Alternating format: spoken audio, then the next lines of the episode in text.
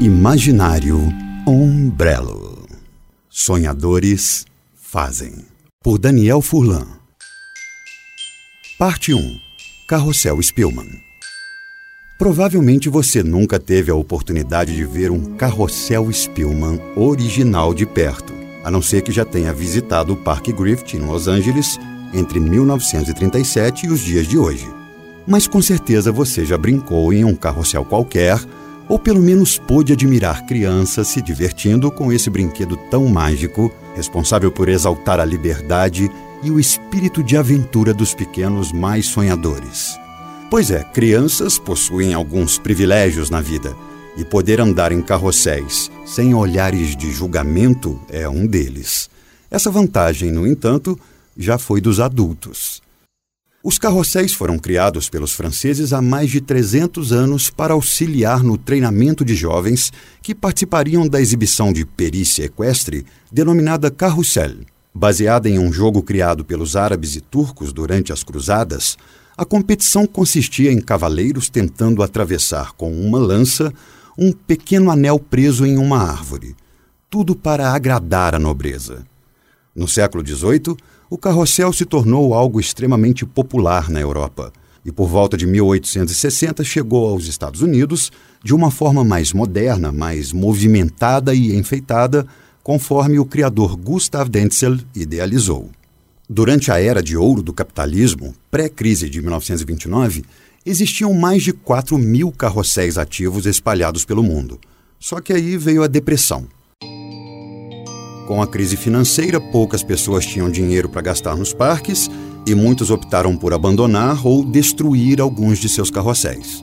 Posteriormente, eles passaram a ser vistos como coisas de criança. Antes disso, no entanto, a empresa de engenharia Spillman construiu alguns dos mais belos carrosséis de todos os tempos. O mais icônico conta com 68 esculturas de cavalos empinados, feitos à mão e distribuídas em quatro fileiras. E além de possuir joias, ele é o único remanescente da leva. Um prêmio justo para um carrossel que mudou para sempre a história da indústria do entretenimento. Como você já deve ter constatado, falo daquele Spillman original, localizado em Los Angeles, no Parque Griffith, local muito frequentado por Walter. Parte 2 Dia do Papai Pai de duas meninas, Walter tinha o trabalho como grande prioridade, apesar de ser um entusiasta de costumes familiares e boas refeições. As tarefas profissionais o consumiam intensamente todos os dias da semana, com exceção dos sábados, porque sábado era o dia do papai.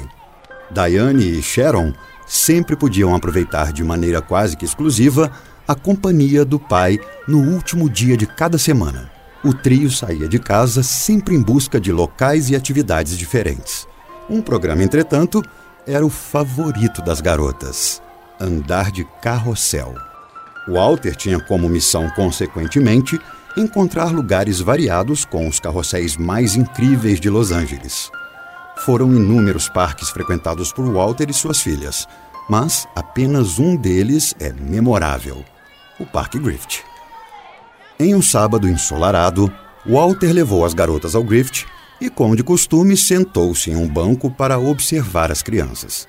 Enquanto Diane e Sharon brincavam, ele admirava a natureza e se deliciava com amendoins, comprovando a admiração pelas boas refeições, por mais simples que fossem. Os amendoins e a paisagem natural, contudo, não pareciam ser suficientes. Por mais atarefado e ranzinza que seja, todo pai já foi criança. Alguns pais tiveram infâncias satisfatórias, compostas por brinquedos caros, boa estrutura familiar e elogios recorrentes. Não era o caso de Walter. Membro de uma família pobre, ele nunca teve nada disso. Seu pai, Elias, percorria os Estados Unidos atrás de ideias que pudessem enriquecê-lo. Mudar de estado frequentemente pode ser ruim para uma criança, mas esse era o menor dos problemas. Walter e seus quatro irmãos sofriam com as agressões do pai, que descontava suas frustrações profissionais na família. Elias ainda explorava a mão de obra dos filhos. Ele contratava garotos para entregar jornais por menos de 3 dólares. Roy e Walter, seus filhos mais velhos, também exerciam tal atividade, mas de maneira não remunerada. Aos nove anos, portanto, Walter entregava jornais durante as madrugadas americanas. Era obrigado muitas vezes a escutar reclamações dos destinatários e encarar nevascas intensas. Na maior parte dos dias, também não conseguia se manter acordado durante as aulas, pois acordava muito cedo para entregar as publicações. Pode parecer terrível, mas não era, pelo menos para o Walter. Para começar, a escola era um local no qual ele não se encaixava, e os professores faziam questão de deixar isso claro. Quando não estava dormindo, Walter ficava desenhando na sala de aula e, durante os anos escolares, ouviu constatações pesadas sobre o seu futuro e a sua personalidade. Você é o segundo mais burro da classe, disse uma professora. Você nunca vai ser nada na vida, afirmou um outro professor. Walter, no entanto, nunca se ofendeu com tais frases e continuava fazendo seus desenhos, lendo muitos livros por conta própria e, claro, entregando jornais. Esse trabalho, por sinal, tinha algo recompensador: brinquedos. O jovem não tinha nenhum brinquedo. O máximo que recebia de presente dos pais eram roupas de inverno e cuecas. Ao entregar jornais às 5 horas da manhã, ele encontrava em alguns dos jardins brinquedos deixados na noite anterior pelas crianças que moravam nas casas. Aproveitando a oportunidade, Walter colocava o saco de jornais no chão e ficava brincando por alguns minutos com os trens, carrinhos, bonecos, bonecas, bolas das outras crianças. Mas ele sempre tinha o cuidado de deixar cada brinquedo no lugar em que encontrou. Primeiro, porque era uma pessoa honesta, e segundo, que não queria ser descoberto. Certa vez, inclusive, encontrou uma caixa de doces pela metade em uma varanda e só comeu bombons e balas que já tinham sido mordidos. Após um tempo, Elias começou a pagar o filho que sempre ressaltou a importância de ter trabalhado como entregador de jornais. A profissão lhe rendeu seus primeiros trocados e o ajudou a desenvolver habilidades empreendedoras e criativas essenciais.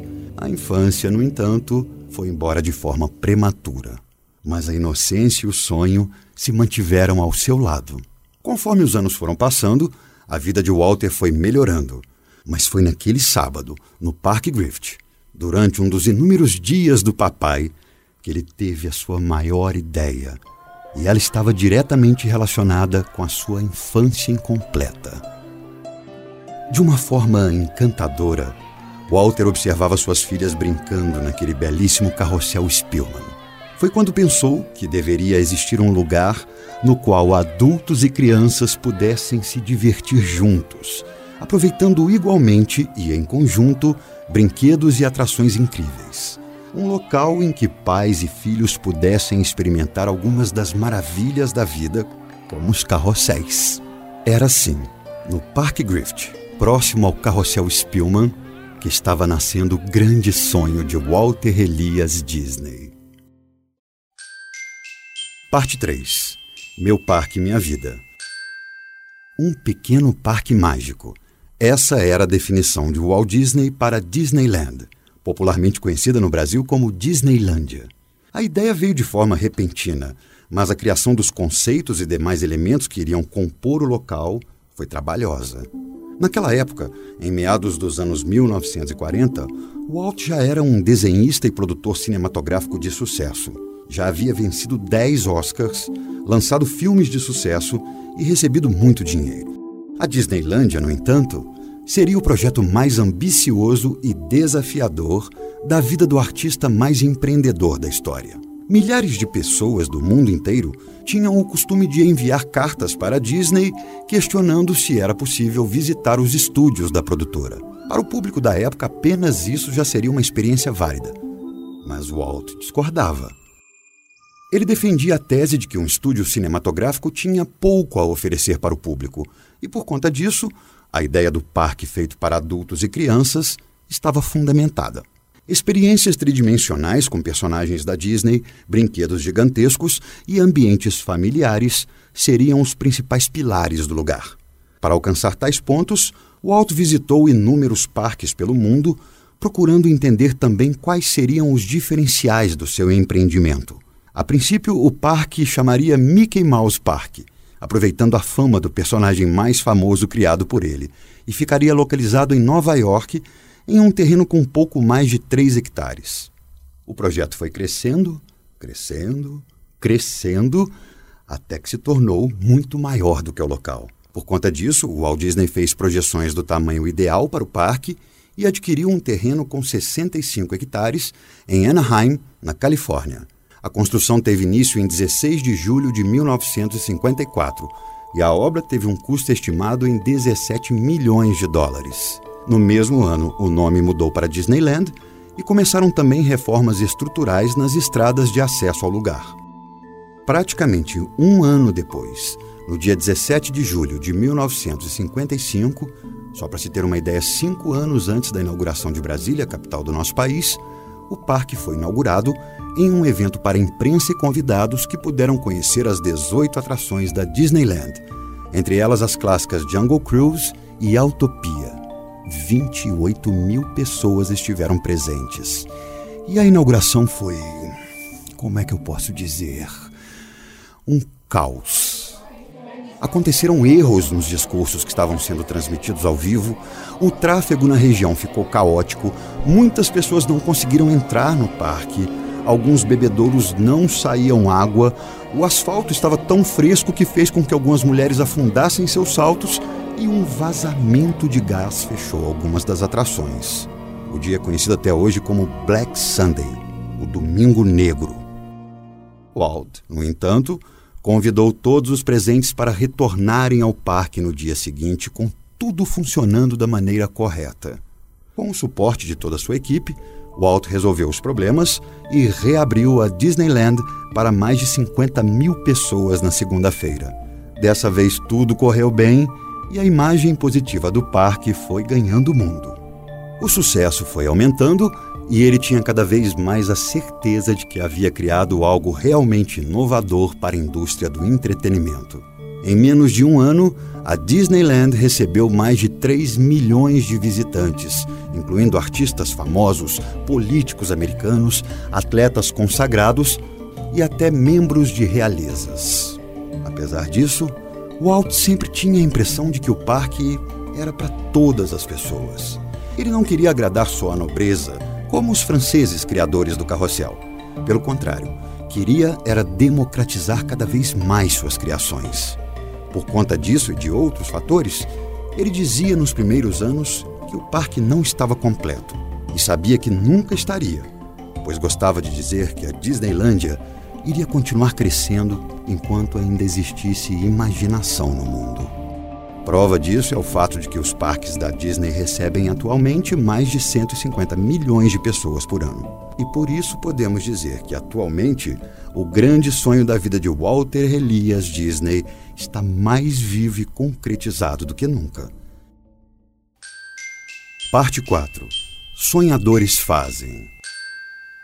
As experiências existentes na Disney, em qualquer uma delas, sempre foram únicas e inesquecíveis e as ideias de Walter influenciaram inúmeros Imagineers, profissionais da Disney responsáveis pela criação e pelo desenvolvimento de novas atrações que até hoje buscam sempre os caminhos mais complexos e criativos para atrair novos visitantes para os 11 parques espalhados pelo mundo.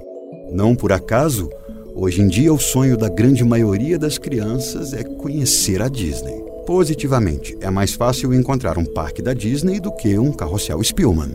Só não podemos nos esquecer da influência que tal brinquedo teve na vida de Walt Disney. Walt Disney é a prova viva de que sonhadores sonham, sofrem, mas principalmente fazem. Sonhadores fazem. Este homem, extremamente criativo e visionário, passou por muitos problemas na vida, mas sempre deixou seu lado infantil aflorado e pronto para descobrir e colocar em prática novas possibilidades de entretenimento que mudariam a vida de milhões e até bilhões de pessoas. Tanto que foi na frente de um simples carrossel Spielman original que ele teve a ideia para o maior e mais bem-sucedido parque de diversões da história da humanidade. E se o mundo dá voltas, nada melhor do que um carrossel para guiar nossas ideias.